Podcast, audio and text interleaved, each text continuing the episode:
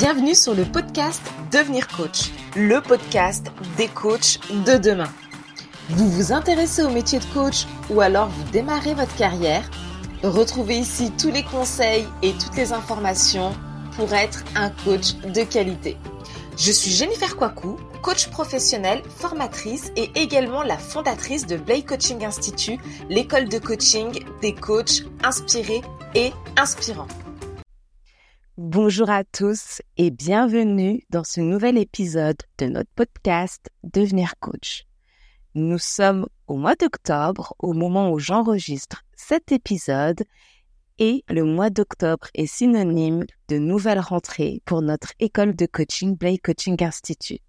Nous avons donc ouvert les préinscriptions, alors n'hésitez pas à vous renseigner sur notre site internet blakecoachinginstitute.fr si cela vous intéresse.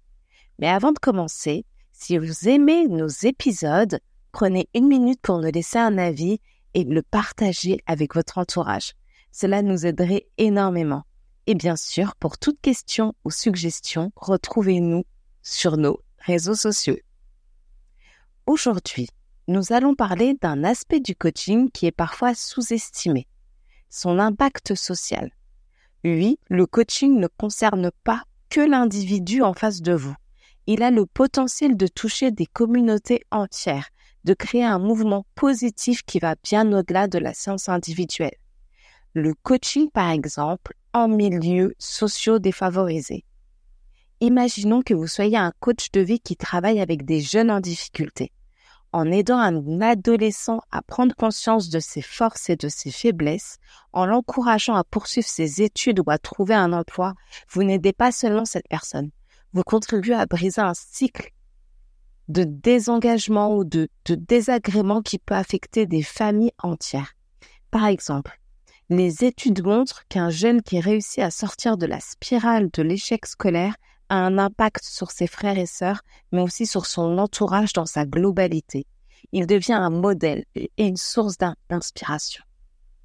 Parlons maintenant du coaching en entreprise et la responsabilité sociale. De l'autre côté du spectre, nous avons le coaching en entreprise. Les coachs organisationnels et de leadership ne sont pas seulement là pour améliorer les performances ou les compétences.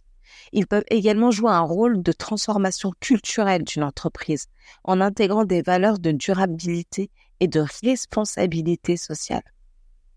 Par exemple, en travaillant sur le bien-être des employés, en encourageant des pratiques éthiques et durables, un coach peut contribuer à créer un environnement de travail qui a un impact social positif. Parlons maintenant du coaching et de la santé mentale, parce qu'il ne faut pas oublier l'impact du coaching sur notre santé mentale. Par le biais du coaching, des personnes peuvent apprendre à mieux gérer leur stress, leur anxiété et même leur dépression, ce qui a un effet bénéfique sur l'environnement social immédiat. Le bien-être mental d'un individu peut affecter positivement son entourage, bien évidemment, que ce soit famille, amis ou bien collègues. À noter que pour tout ce qui est santé mentale, vos clients, avant de les prendre en charge en tant que coach, doivent obligatoirement passer par la case médecin.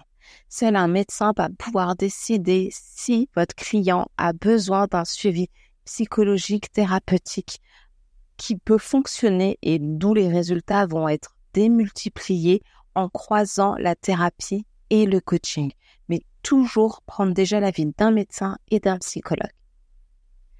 En conclusion, le coaching est bien plus qu'une série de sessions individuelles.